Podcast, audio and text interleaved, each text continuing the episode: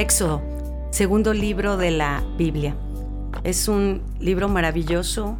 Capítulo 1 habla de aflicciones de, de su pueblo y nos menciona precisamente los que entraron, los que salieron del pueblo de Egipto, todos los patriarcas junto con José y todos sus hermanos. Y habla de esa trayectoria tan impresionante, pero habla de 70 personas. 70 personas, ¿cuánto llegaron a crecer?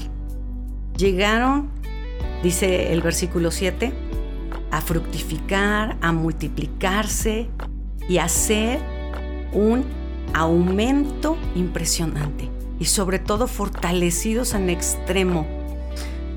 La Biblia describe que se llenó la tierra de ellos. Eran tantos, de 70 a una multitud.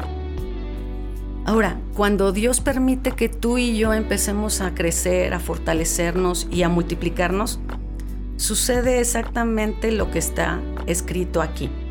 Somos un pueblo fuerte y grande. Llegamos a ser personas mejores, con un crecimiento sólido y de pronto algo sucede. El enemigo y el mundo vienen a atacar nuestra vida. Y es muy claro aquí en Éxodo cómo menciona la manera de pensar de nuestros enemigos, no hablando de personas físicas, sino de un mundo espiritual que oprime nuestra vida. Y ellos tenían miedo, el enemigo tenía miedo, los egipcios tenían miedo de que siguieran multiplicándose y sobre todo que se fueran de su tierra, que ya no tuvieran más esclavos a su servicio.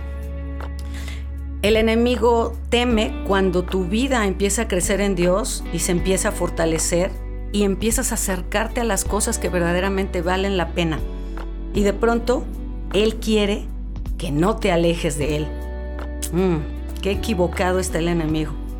Y algo que hace el enemigo es que empieza a oprimir, empieza a afectar nuestras vidas. Y nosotros nos empezamos a preguntar qué está sucediendo.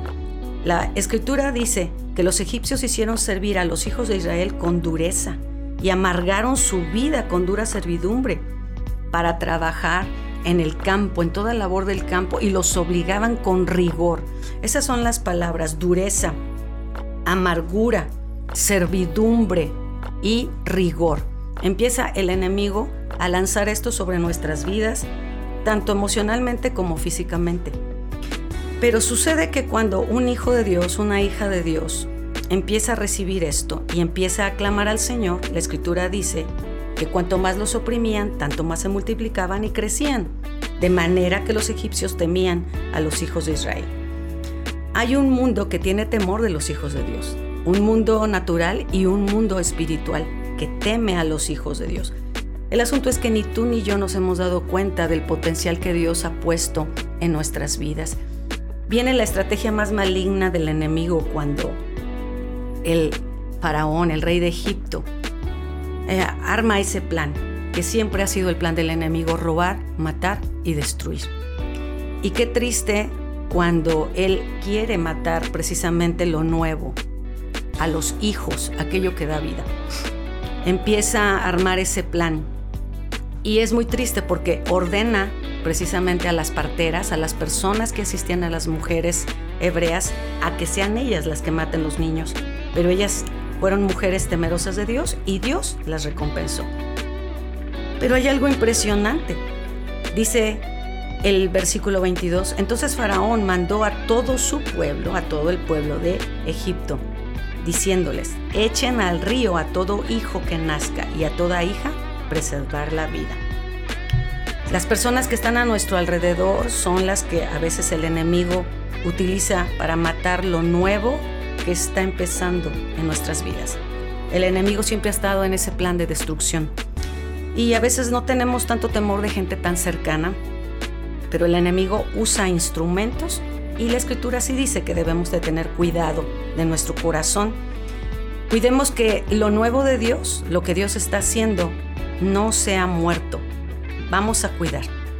Esto es tan hermoso porque Dios siempre tiene salvación. Dios estaba preparando la salvación para el pueblo de Dios. estaba preparando a su Moisés, a un Moisés que nació en una temporada tan crucial. Recuerda que en las temporadas más difíciles, Dios siempre traerá salvación.